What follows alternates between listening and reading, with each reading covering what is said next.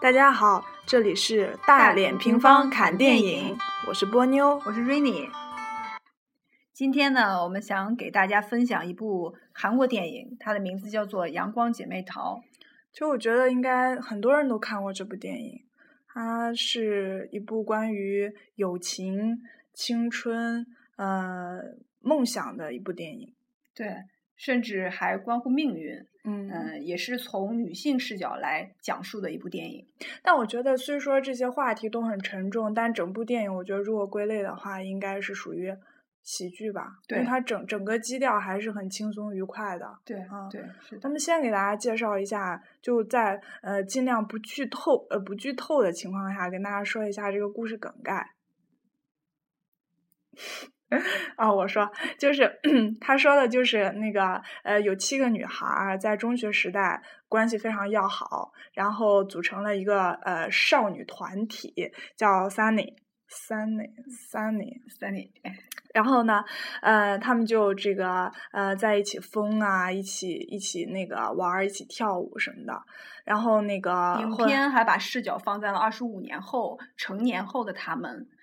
对吧？啊，对，他主要就是说，之他们先是一个团体，完了之后又因为一个意外就解散了。解散了之后呢，就二十五年后，然后其中有一个团员，呃，有一个成员就得了这个癌症，要死掉了。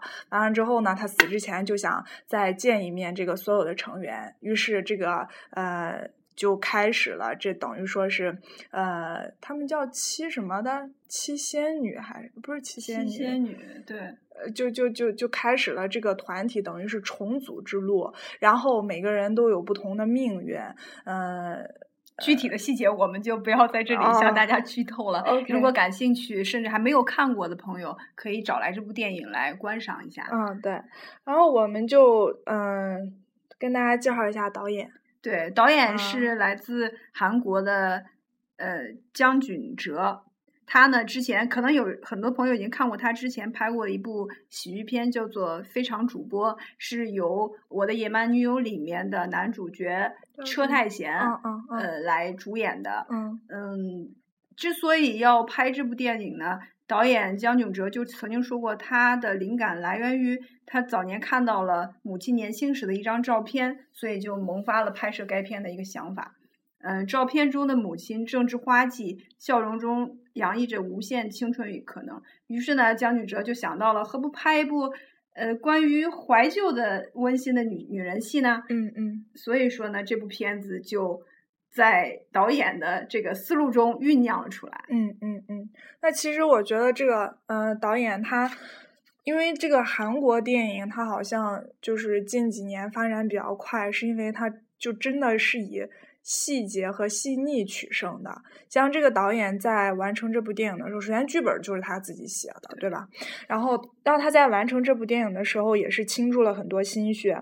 比如说，呃，这个呃电影就是这这个少女团体啊，就在他们中学的时候，那个时候是定位在二十世纪八十年代，所以说为了就是让这个电影的这个真实度提高，所以说导演就在这个找了就找的很多。都是能够反映八十年代特征的音乐，设计了很多八十。呃，那个反映当时的呃年代特征的场景、织景，对对，像什么乐天影剧院啊，然后一些巨型的看板啊等等，尤其是那个演员服饰，你看他们那个就是那个喇叭筒的牛仔裤，短短的牛仔衣，对，还有就是那种很撞色的那种服装搭配，就怎么跳怎么穿，其实都让我们觉得特别熟悉。还有那个发型，对那个发型，甚至觉得现在看来很冰山很夸张的。啊，对发型其实都是当年八十年代，呃，在很流行的，非常非常流行的。其实我们在中国，呃，香港啊，包括我们大陆，在那个时候都很流行。嗯，所以在这部电影里看到他们的服饰、装束，包括场景，我们会有一种亲切感。嗯，对。然后没有吧？我我觉得你你会你会很亲切吗？我会啊，我。因为早我们八十年代、九十年代的时候，从香港香港的文化对我们大陆的影响特别大。香港那阵风吹过来的时候，嗯，我们比如我们开始戴蛤蟆镜，嗯男人开始戴蛤蟆镜，嗯穿喇叭裤，嗯嗯呃，女人开始烫烫大卷，那个那个嗯那个小卷的小卷的头嗯发，嗯包括我们跳 disco，、嗯这些其实跟他这个电影中所阐述的一些东西还是有相似的地方。我不知道你怎么认为？因为那时候我觉得我们还小，我也许也是后 面，呃，我在大概九十年代，可能十家庭岁熏左右陶的时候，再去看一些东西，包括我们嗯喜欢看的《古惑仔》嗯啊什么的，嗯对对可能都会对我们有一些影响。因嗯此看到这个片子，就觉得有一种怀旧的意味，包括它的画面的基色调也嗯是做是做旧的。那他他那个片儿里面就人手一个那个耐克包吧，对可是咱我觉得那时候咱上中学的时候还没那么对，奢大概我们侈吧，还没有，也许韩国那个时候的发展经济应该是比中国大陆要好好一些。嗯当然，我这个是推测，不是嗯没有做过详细的调查。嗯，那然后我就觉得这个电影，呃，非常非常吸引人的，肯定就是他那个，就就是说这七个七个女孩儿的，真的就是对这个团体，他真的每个人的性格都特别的鲜明和突出。如果说你想贴标签儿的话，这每个人都有自己代表性的东西。这大概也是导演很成功，就是呃编剧做的很成功的一点，因为对，他让印象很深刻。对他让每个人的 个性都立了起来。对，但是名字嘛，韩国人的名字，我就觉得说了大家也记不住对。然后我们就给他就以他的特征对，就我我呃，比如说最我觉得最夺目的就是那个大姐大，你不是说你差点儿被他掰弯吗？对，啊就是春花，剧中她叫春花。啊，我们为了好记，我们就叫她大对对姐大。对嗯，然后她这个这个角色呢，就从大姐大大家就能知道，她就是领头人物嘛。然后她这个团体的这个 leader，然后就是呃，她是她其实是一个很中性的角色，角色对，不管是呃她的那个服装还是她的性格，对、嗯发型，她是一个很直爽、嗯，很很大气，对。是这么一个女孩子。嗯，很很仗义。然后他对对他团员如果说不是团员，我老说团员，但她队员如果受到欺负的话，她一定会出来保护他们，就是为朋友两肋插刀那对种。对，而这个剧电影的女主角，嗯也是这个故事的讲述者，是叫做娜美娜美对的一个女孩儿。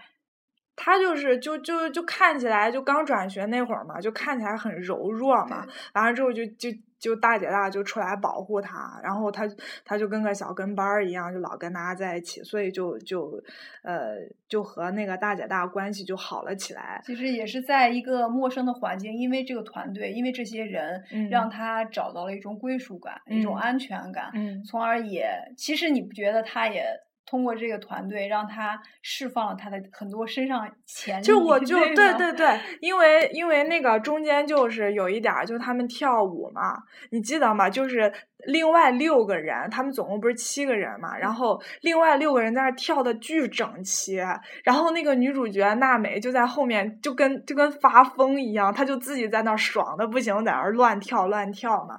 就是说她呃一开始给人的呃转刚。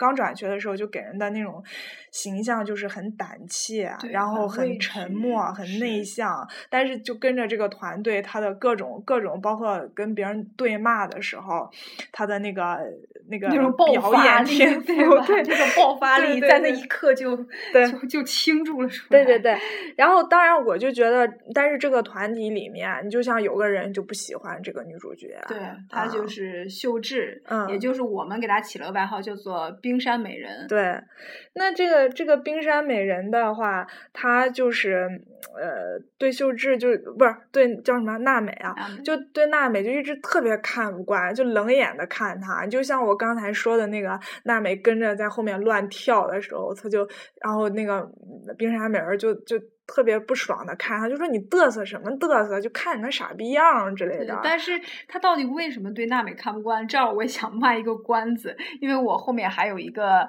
呃我自己的一个看法，当然也可能会得到一些观就是听众的共鸣。那我们先卖个关子，后面再具体讲，好？那电影里面说了嘛？电影你的意思是说你的你你觉得别的原因是对吧？对电影里面说的就是因为因为那个女主角的家乡和这个冰山美人的后妈是是一个一个地方的，他就因为这个与生俱来就很讨厌，对对对，就是就是恨屋及乌嘛。这个大概也会是一个原因，但是我觉得。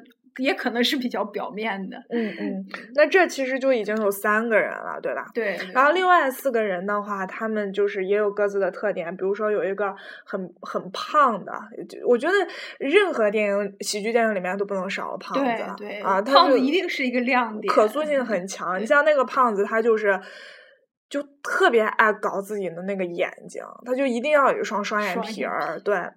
双眼皮是他的梦想，对，双眼皮是他的梦想，就是这个胖双眼皮胖子，然后他性格也很好嘛。完了之后还有一个就是他们这个这个就是他们这个叫他们这个叫三内的这个少女团体与其他的少女团体就是 PK 的时候的一个灵魂人物就是。他叫什么我不记得了。对，我觉得我就就就就就他特会骂人，就就各种花式骂人，对，脏字王。但其实就是说，这个演员他在现实生活中，他就是那种三好学生，乖乖女加三好学生。所以说他在拍这部戏的时候，他其实挺苦恼的，骂不出口，而且不会骂，脑子里面也没有数据库。于是他就他就。向那个呃双眼皮胖胖，就经常就是向人家请教嘛，因为双眼皮胖胖估计就上学的时候也是一扛把子那种，所以可以说他是不是本色出演，不是本色出演，对，具有挑战性的角色。除除了除了他这个骂人是硬学的之外，还有就我们刚说那个冰山美人儿，冰山美人儿在这个电影里面是烟不离手。其实现实中这个现实中这个女孩肯定也也不抽烟嘛，但是她也是为了。呃呃，就是找这个感觉，就天天电搞个电子烟，也是去练习嘛。这个也可以看出这些韩国演员的这种敬业的程度。其实扮演。冰山美人的这个女主角，她叫做闵孝琳，呃，她还是算作这当时这七个女演员里面对比较有呃这个演出经验的一个人，而且她本人在这个不管是在演出方演出方面，还是在这个音乐方面，都是还是挺有成绩的。嗯，其实我私下里是听过她的歌曲，当然也是因为这部电影，我才会去回头去找来她的歌来听。嗯，呃，我个人感觉还是很清新。嗯嗯。很柔美的，嗯，很喜欢，嗯嗯。然后这几个人啊，这五个了吧？对。然后还有另外两个，其实就是戏份也不是很多。一个就是呃，家里开美容店的。家里开美容店，她梦想就是成为韩国小姐。然后就中学时代的时候，就是就是很喜欢打扮，就是也很喜欢，很注意形象啊，就是见人了就那种很作的那个样，那还是哟，就就就那样，你知道吗？然后另外一个就是叫什么金玉嘛，就是说呃，好像是。什么金玉我不记得，就是说是一个千金小姐，就被被家人视作掌上明珠。她个人就非常喜欢文学，所以我们她自己的梦想也是成为一个文学家，所以就是这个文学少女。所以这不就七个人嘛？对，女主角大姐大、冰山美人儿，那个呃胖胖，然后那个骂人很很有功夫的那个，然后呃韩国小姐。和文学文学少女。对，其实这部电影中的主要的重头戏或者说主要的笔墨啊，基本上是围绕大吉大春花和女主角娜美以及呃冰山美人秀智嗯。他们三个来展开的。嗯对，那那那个嗯，那我那你这个就整个电影里边你印象最深的都有哪些情节啊？我就觉得这个电影整部里面其实就有一些，呃，有几个很爽的点。就首先就看骂人，就看你就是那个少女 对着骂人，就特别深刻，夸夸夸的两个团体就各站成一排，然后就好像就是在展示最近的学习成果一样，就是骂骂骂，然后就是对打。那个那个那个春花就是那个大姐大啊，那就是。直接抬腿照人胸口闯人的那种那种样子，所以要不，要不为什么他这个片子在那个二零一一年刚开始上映的时候，它其实上映的是剪辑版，对，因为它里面就是暴力的内容太多了，就一开始是没有能够通过审审核的。因为我们大家都知道，虽然在中国大陆是没有这个电影分级制度的，我们是但是对，但是在韩国呃已经有非常完善的一套电影分级制度。对，那么这部片子也因为一些粗口啊，或者说这个呃片中有一些暴力的刺激性的镜头，呃，导致这个片子最终可能也会被划为一个限制级的电影。那如果想要上映，有两种选择，一种就是被划为限制级来上映，再一个是势必导演是要做出一些牺牲，要把片子做一些调整、剪辑。嗯，那就是对，这这就是我觉得这个整个电影里面就是印象比较深的，呃。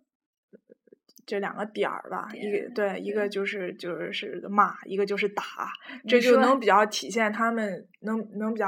但是，如果说哈，就是说，如果说这部电影就是纯粹是，呃，我们刚才说了那么多，其实都是这这七个少女她们年轻时候的性格特征。对，这就是我想要讲的。对，我你刚才谈到了你对这个电影中片段比较认印象深刻的就是他们年轻时的一些疯啊闹啊，呃，一起疯的这个。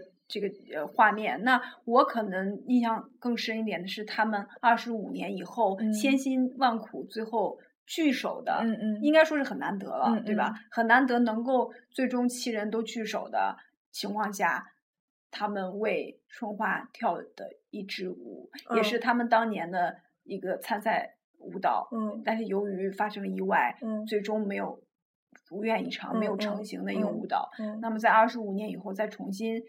跳起来的时候，那个时候对于也是把哭了，对我肯定是哭了，而且他也把这部影片推向了一个高潮。嗯，对，其实我还想说的就是二十五年是个很长的时间，肯定就大家就会想，因为影影片一开始先说的是女主角现在的生活，她就一家庭主妇嘛，那这个时候肯定大家就会很好奇，那么。二十五年前，另外六个不同的少女，她们现在的命运，她们现在是在做什么？这二十五年，她们经历了什么样的命运？其实，我觉得这也是这部电影的精彩之处。就是说，呃，不管年轻的时候有多么光鲜、多么青春，呃，有多少多少梦想，其实经过很多年的生活的洗涤，时间的洗礼，以及生活的这个。就是现实残酷的呃磨砺，其实大家都经历着不同的人生轨道。完了之后，我觉得这个这个电影就是让你的泪点儿是他们最后跳舞的时候。其实我的我我哭我哭崩的点儿就是那个呃女主角。一个人在看大姐大给他留的那部影片，呃，不是，那叫什么录像？录像带。录的那个留的那个录像，那个录像里面就是大家每个人都在说自己的梦想。就二十五年前，他们都在说自己的梦想，然后就是二十五年后，就娜美一个人看着自己当时。许下的那些那些憧憬怎么怎么样，而现在是什么样，就跟二十五年前想，大家每个人想象的都不一样。就是生活会让你的梦想最终变得面目全非。对对，呃，我们要不要说在这里说一下？就其实这也是咱们，其实我我我也我们都。你你还算是挺专业的，你你算是科班出身，因为我我其实我学的东西什么的，跟跟这个电影方面是完全都不搭杠的。但我们之所以会会。选择非常有勇气的来录这个东西，而且咱俩性格都是属于那种挺怂的，啊，挺怂的，挺安于现状的，然后也挺就现实生活中也都挺胆小的，就是因为其实电影啊，然后就文艺方面这些东西是一直是我们的心头好，我们一直都挺喜欢的。然后你现在还好点儿，你干的这个工作吧，还有你从事的这个专业，起码说是你喜欢的。你就像我就挺苦逼的，我到现在都在干着自己不喜欢的事儿。然后其实就跟剧中的这几个少女是一样的，就我们也就是因为这部片子让我们在看的时候产生了非常强烈的共鸣感，对，而且下决心来去做做这件事情。它也是我们有勇气去迈出人生一步的这么一个契机，一个动力吧。对，就是说什么，就是说命运，嗯，命运很无常，生活很残酷，嗯。就说你年轻的时候，你年少的时候，很多很多的梦想和憧憬都会被一点一点的磨磨的，就是褪色，磨的淡然掉。但是，就是其实是每个人都有机会活得很精彩，都活出自我，去追求自己当时的。呃，年少时的梦，其实每个人都可以这样，但就是因为我们的胆怯，以及我们很多的已经付出的成本，就在束缚着我们。你就像，你就像我我们俩，其实，可能也会经常的想，为什么我不能做我喜欢做的事情？就是因为很难有这个勇气去开始第一步。你就像今天晚上我们录这个节目，其实现在也不早了，现在已经快十一点钟了。其实我们已经已经捣鼓了有好几个 小时。对，而且咱俩又都是那种就是什么电，就是电脑电脑白痴，数码数码盲，对，就什么都特别简单的东西都不会搞，但是也挡不住咱们，就最终还是迈出了这一步嘛。对，荔枝这个自媒体，我们其实也关注了很久，对，而且也很喜欢，也在这里也是也是一些人家店别别的电台的铁粉儿。对对，所以我们也自己想要来试试，但是真的要开始也发现千难万难，要去迈出很难的坎儿，也要去克服呃很多的障碍，嗯嗯。但是既然选择了，我们就要勇敢的走下去。对对，希望能够有幸听到这个节目的朋友们。哎，真的是让大家见 笑了。对啊，没没是第一次，我我我觉得，我觉得处就算是处女秀吧。啊，对，啊，回 回回来回来回来，那个扯远了。然后，那那关于这部电影的这个演员有没有什么？呃，其实其实不是我，我觉得我们应该说一下，就命运怎么残酷了。你就比如说，你你怎么剧透啊？没事儿吧？我觉得。这命运怎么残酷了？就是先说那个女主角吧，她她年轻的时候想法很多，又是又是当 DJ 呀，又是又是当主持人啊，又是怎么怎么样。后来她就当了一个家庭主妇，什么都没有的家庭主妇。在现实生活中，也许很多人还很羡慕她，因为她的家庭很殷实，老公在外面做生意。至少是不缺钱的，但是他我我自己感觉他是很寂寞的。爱情就没爱情啊，就只有钱。老公每天要去工作呀，虽然有生意，但是没有时间来陪伴他。对，只是在他需要钱。不仅就不陪他，而且他妈住院，他爸不是他他妈住院，她老公都不去看，就给点钱打发了嘛。嗯，我觉得像娜美这个性格，嗯，拥有这样的一个中年的生生活。其实他是不美满的，对。然后大姐大好像过得挺好的，有公司有什么的。但是大姐大其实在这个剧中也是他的一个意外，导致了大家又重新见面，就是因为他得癌症，在医院里，嗯，而且结局也是很很很很惨的。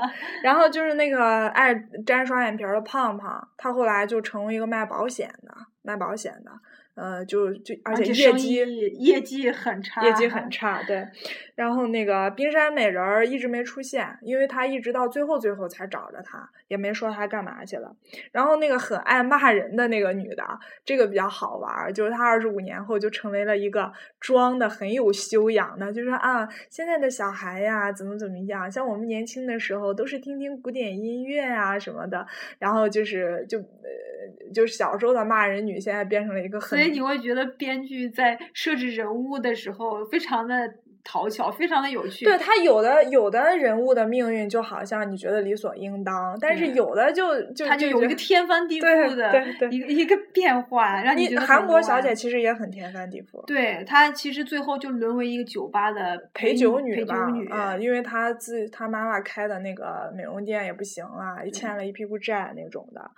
然后那个文学少女，说真的，我觉得其实是我们现实中每个女生都会经历的命运。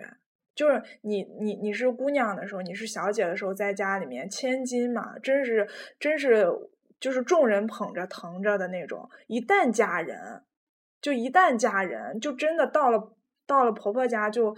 很容易什么都不是啊！你看她在那个家里面就多么忍气吞声，多么忍耐。她其实已经很隐忍。对，就婆婆骂着她，她就得听着，还得照顾她小姑子家的什么。其实这些社会的嗯方方面面，这些人物的面孔，也是我们经常可以见到的。对对，很就是对，就是说我们大我们就是形形色色的人命运的缩影。对嗯对，嗯，然后这也是这部电影我认为很真实、很打动人的一个点。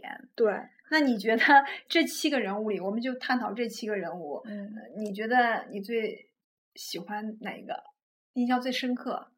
那我印象最深刻很肯定还是大姐大。为什么？就是首先人家颜值高，就就打架的时候，打架之前先嘴角一咧一笑那个劲儿，我就觉得真帅。说实嗯话，我也因为这个角色才嗯去了解了这个呃扮演者，也就是这个演员啊江苏拉。江苏拉，江苏拉，对他其实，在拍这个片子的时候还是一个新人，嗯没有嗯什么演出经验。但是这部片子，呃，找他来演，我觉得是嗯非常非常合适的。那嗯之后，因为这个片子，我去关注了，就近前一段时间，刚刚他在韩国。呃，演了一部电视剧，嗯叫做《卫生》，我不知道你有没有看过。嗯它是讲职场、职场生嗯活、职场嗯新人的一部戏。嗯啊、我也推荐在这儿推荐给听众朋友们，嗯如果有机会感兴趣，而且你们在职场有一些困惑的，嗯可以找来去看，嗯嗯我非常推荐。嗯嗯，你最喜欢你也最喜欢他吗？对，啊我也最喜欢春春花，因为这个角色实在是太出彩了，真的是嗯太出彩了。嗯我我都开玩笑，呃，看完跟别别人说我。我这么一个 不是腐女的，对那么正常的那么正常人都看完这个差点被他给掰弯了。那你有不喜欢的人吗？他里面？我能说不是七个人物，只七个人物之外的吗？嗯嗯，我觉得我大概还是不太喜欢那个男主角吧，虽然他颜值很高，嗯，那他就是演那个亲切的金子啊里面那个，对嗯对对，嗯，年轻的时候还好，嗯那大概因为。呃，也是因为他最后没有和娜美走在一起，呃，心里有一些些失落吧。嗯嗯，我能说一个私人的感受吗？因为嗯他的老呃成年嗯嗯那那个成年扮演他成年的那个形象的那个嗯男演员、嗯叫做李真荣是吧？啊是不知道是的，呃，就韩国非常重量级的一个。是吗？你你可以看到他其实是一个，嗯，出现超级频率超级高高的一个一个老演嗯员。嗯基本上在所有的我们现在可以看到的比较热门的一些韩国电影里，他都有出现。所以你烦他是吗？也许是有点有有点审美疲劳吧。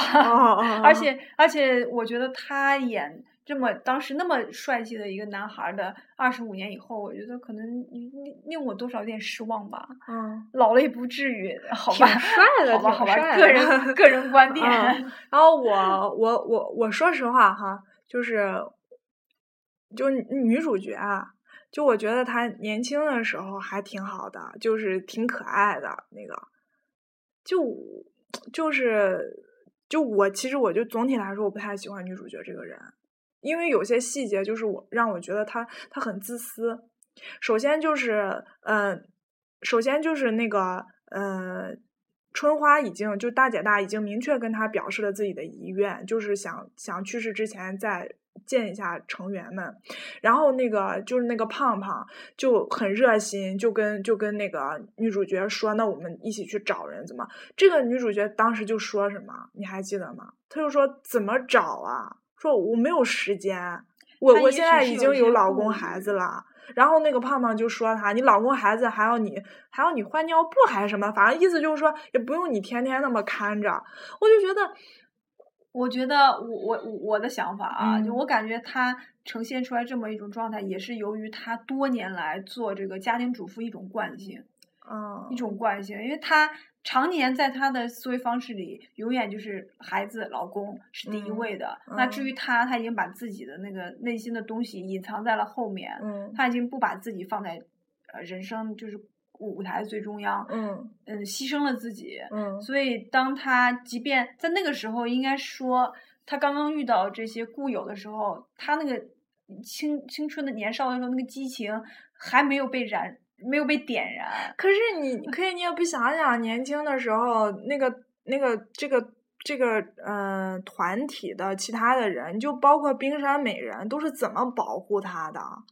就是当年轻的时候，大家都那么呃那么保护他，而且说这是这是他大姐大的遗愿，又不是说人家还有活头怎么着，就最后一个愿望，他就他就那样子，我就觉得挺自私的。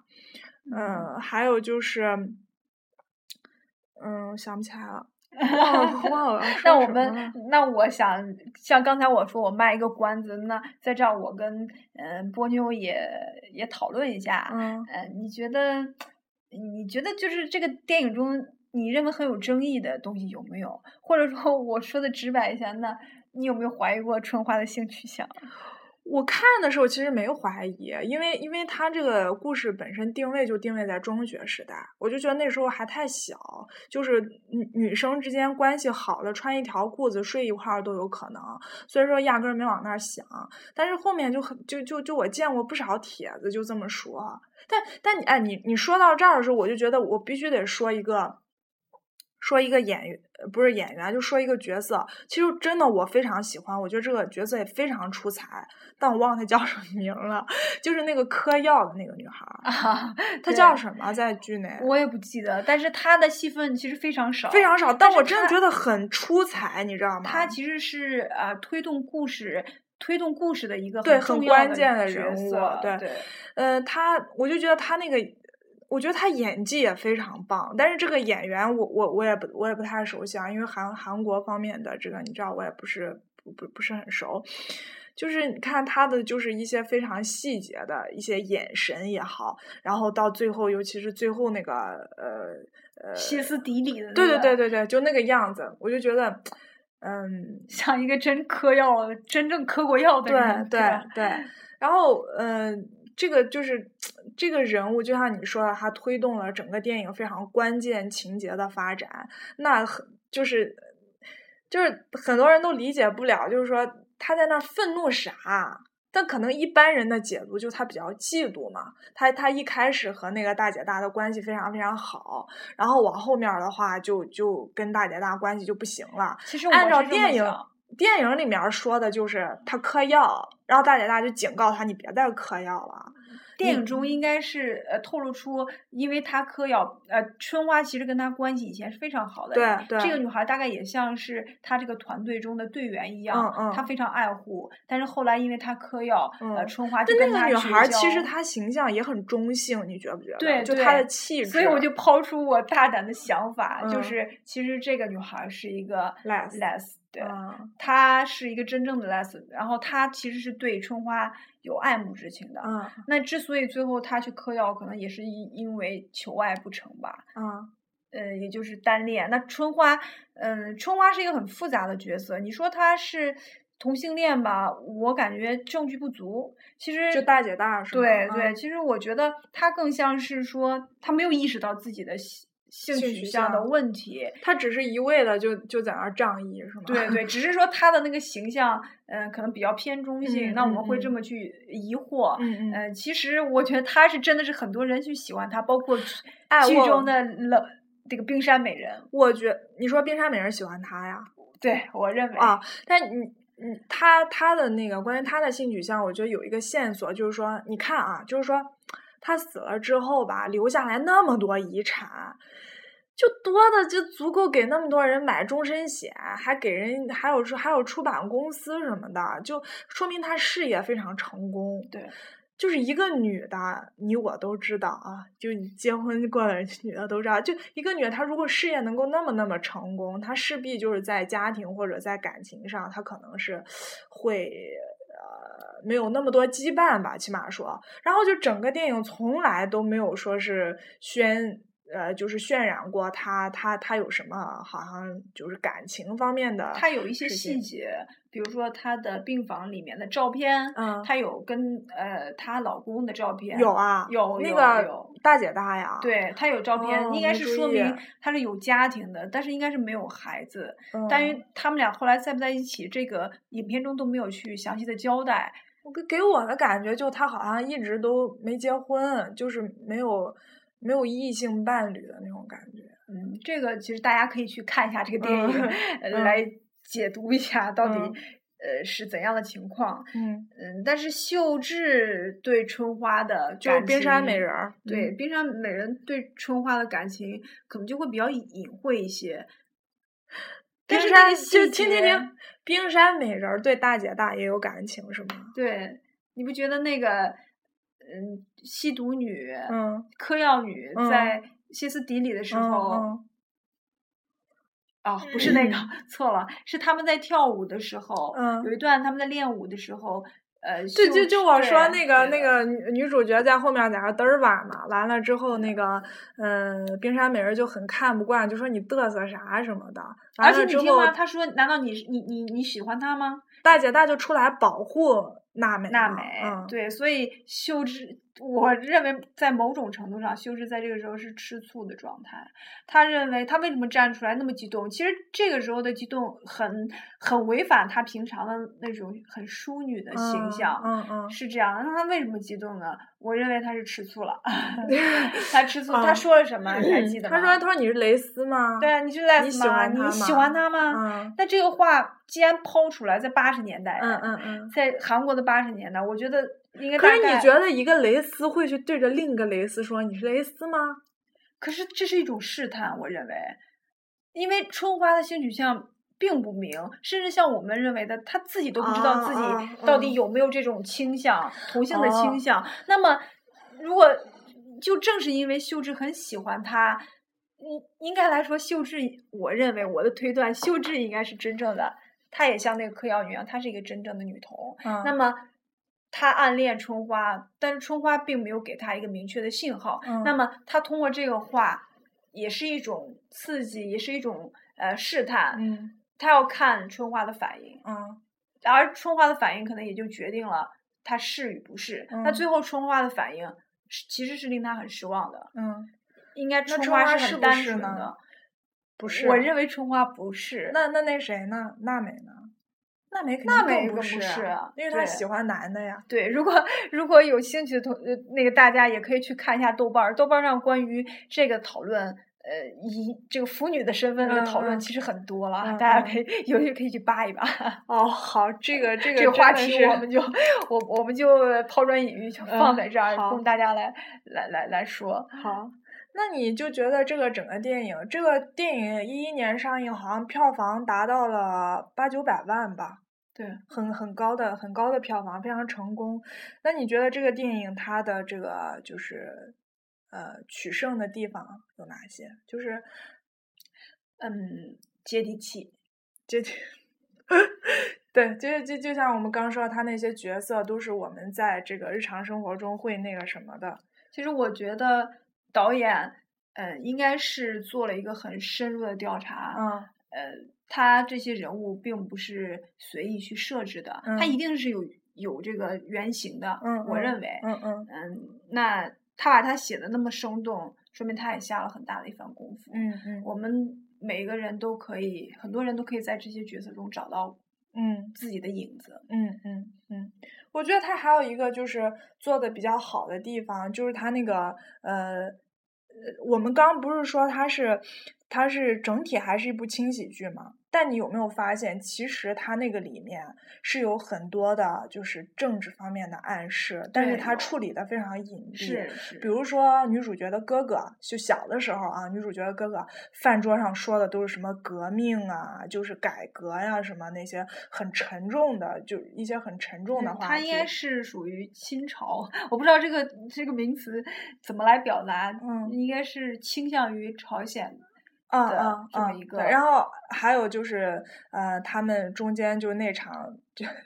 我们现在说难听点，就撕逼大战，就是就 是他他们这个呃和那个少女少女时代，就就他们两两波那个少女团体打架嘛，群殴嘛那种的，就是其实就是放在一个大背大背景里面面，那那个大背景其实等于就是其实也就是国家这个暴力机构在呃就是暴力的维持秩序，去镇镇压呃就是呃平民的游行和起义，去镇压这些东西，这些其实都是一些政治的暗示。导演把这个故事中的人物和当时的这个社会的大背景、以及嗯政治的因素杂糅在一起。但是他处理的很暗对化，还有包括很就特别很很巧巧妙的，就是老师进来说这个星期的作文的主题就是什么反侦查。你想，就是中学生的作文都写到反侦对查，当时的那个政治背景其实也可见一斑，但是导演就没有把它处理的，就是对，所以说相比之下，我们华语电影在于这些细节的考量上，真的是对这个功夫差距太大了。到对对，这个 level 实在是 对差距太大了。所以对也是为什么我们在这儿找了部韩国电影，也是在韩国电影它的细节对它的细节真的是做的很棒，嗯是值得我们去学习的。嗯，然后还有一些，还有一个优点，我觉得就是他那个伏笔埋的特别好。对，就是首先第一个吧，你就记得就是 那个女主角小的时候，一家人搁那儿吃饭的时候，完了之后，她那个奶奶，她那个奶奶不是有点神志不嗯清的嘛，就说说了一番就是驴头不对马嘴的话，你当时听了你就单纯的就觉得很好笑。呃就神经叨叨的那个话，结果你就没有想到后来他居然派上了用场。对，他就把他奶奶这段话，就在跟别人，就跟别的少女团体对骂的时候，他就处于用上了。劣势的时候，甚至说他很危急的时候，他纠缠。嗯，力挽狂澜，他也是因为这件事情成为了这个团体的成员也员是博得了大家的信任，对而且让大家刮目相看。当时我就觉得这个小女孩其实真的好闷骚，你知道吗？就是平时看起来那么沉默，那么那么不起眼儿，然后爆发起来还挺会演的，你知道吗？对然后还有一个伏笔就是，呃，就是这个女主角娜美和冰山美人儿在那个麻辣烫那个店里面相拥而泣。当时他俩有点儿喝高嘛，然后那个冰山美人台词很有趣，对，很有趣。然后冰山美人说的是什么？他说：“他说嗯对不起，不起我太漂漂亮了，我以后不那么漂亮了。”当时就觉得好可爱。但谁会想到后面他他所遭经历的那个的遭遇？对这些都是也是一个很很有呼应性的一个伏笔。这些都是他细节做的很好的地对方。对对但是我觉得这个电影说真的啊，我我因为你知道我的，我平时对韩国电影就不是特别感冒，因为我就觉得，首先啊，就是他有一些那个演员，有些情节太作了，太就表演痕迹真的很浓。你就像他这个家庭主妇一开始。收拾完家里面拿一片面包，坐在阳光下，就很作，那那种那个演技很很刻意，你知道吗？然后就是看到一些东西的时候，那个眼神儿，就就就就就就让就给人一种就是说杯子啪叽掉地上的那种感觉。这可能也是韩国电影的一个呃表演表演风格，嗯或者说他的一种美学追求。嗯那就像就像刚才我们讲到的，韩国电影很追求细节，嗯很抓细节一样的，就是韩国电影其实在它的美学风格上是独树一派的。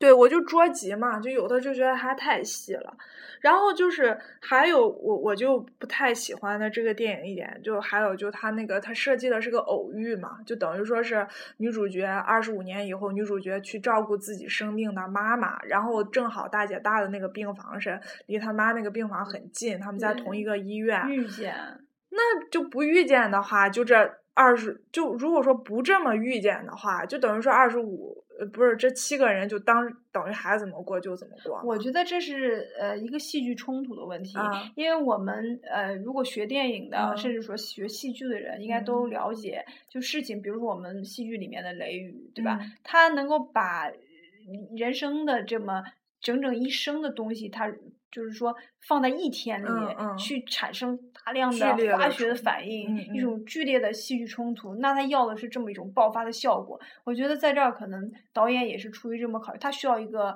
呃点炮的东西，就是需嗯要一个导火索。嗯嗯，那碰见他也是他的一个戏剧冲突的一个处理，我是这么想。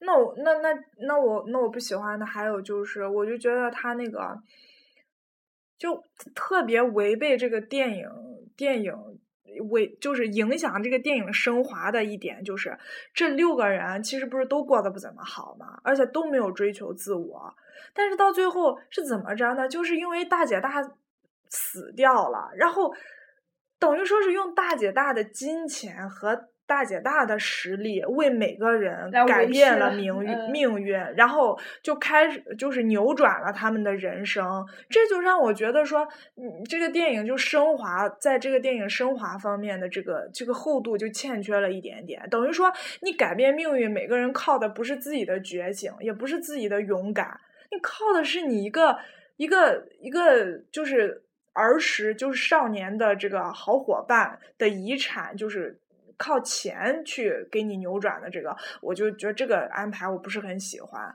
再一个就是这种友情在在在现实中很不现实啊。这也就是对，很不现实，很理想化呀，就就就就死了死了，就照顾他二十五年没见的朋友，就就搞搞得每个人都安排那么好，我觉得不是很那啥。然后我觉得有一个遗憾的地方，就这个电影我也很想看到的，就是他没有交代这个反面人物的结局。一个就是说我们那个嗑嗑药的那个女孩儿，嗯然后还有另外一个就是他们跟他们经常 PK 的那个少女团体的那个头头，就看起来很霸气，其实就是嗯总总是临打架的时候就跑掉的那个。那这些反面人物的结局他，他他也没有交代。也可能是导演他有一个取舍，篇幅的嗯问题啊，或者说他想更加突出主题啊，都有嗯。可能。嗯，那嗯。说到这个电影本身了，我觉得电影的视听语言这块儿也是呃，毕竟我是学电影虽然是半路出家，但是嗯还是挺关注的吧，挺关嗯。注这个电影的最初给我的感觉，比如说色彩啊、画嗯面呀、嗯灯光啊、音乐呀、嗯剪辑呀、这些嗯东西。嗯。那我觉得这个电影里面让我很难忘的嗯一部分，嗯就是。音乐的部分。啊，音乐就是他们那个歌儿嘛。对，因为嗯导演当时拍这个片子，他用了大量的呃，看过电影都知道，他用了很多大量八十年代的嗯一些在当时非常非常流行的音乐，嗯他嗯呃加入进来。嗯在整部片子里面，呃，大家听过他的原声，就会知道这个电影的原原声碟，你就会知道他嗯其实整篇都是穿插有音乐，嗯背景都是有音乐的。对，嗯，那有一首歌我印象非常深刻，嗯而且也是和这个名字是同名的，和嗯电影的名字是同名的，就是嗯嗯《Sunny》。嗯嗯，那在这里，我们就给大家共同分享一下这首歌。好。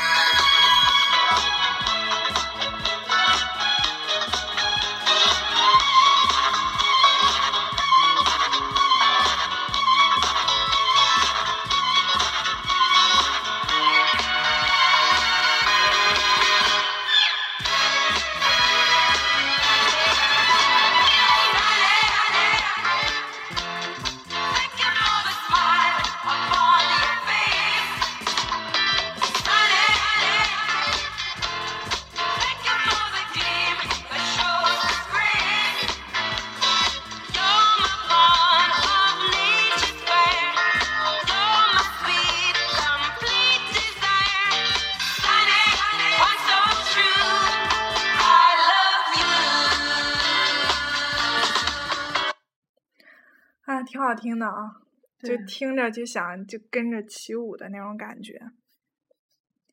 那所以说，这个那这个电影呢，就是说，呃，就带给就这个电影，其实，在你我的这个最爱的这个清单里面，它应该都进不了 top 三吧，都进不了，就是排名很靠前。但之所以我们拿来做第一期，就是因为这个电影，它尽管它有很多的缺点，情节设置上也好，就是一些呃逻辑上也好，它会有一些缺点。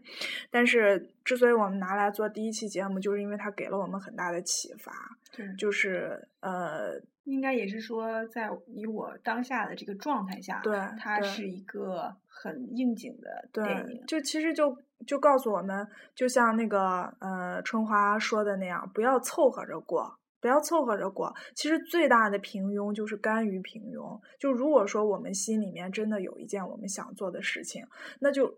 就是有梦永不晚，就想要去做的时候就开始去做，就哪怕说有很多的阻力，哪怕你是数码白痴，哪怕你连个简单的手机软件都捣鼓不起来，但是你只要后果对，不计后果，然后你只要只要你敢去做，只要迈出那一步，对，只要迈出那一步，就你就会离你你想要的，就哪怕不是说梦想，就是你的你的小小憧憬，就会更更进一步步，更实现一点。对，这也是我们之所以呃拿出勇气，拿出巨大的勇气来选择做这期节目的一个初嗯衷。对也希望跟大家共享。嗯，对。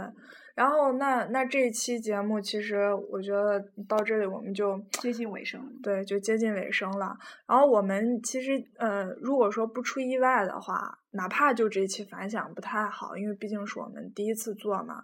然后哪怕是反响不太好，我们也会接下来就坚持去去做，因为这是我们想了想做很久，而且非常喜欢的事情。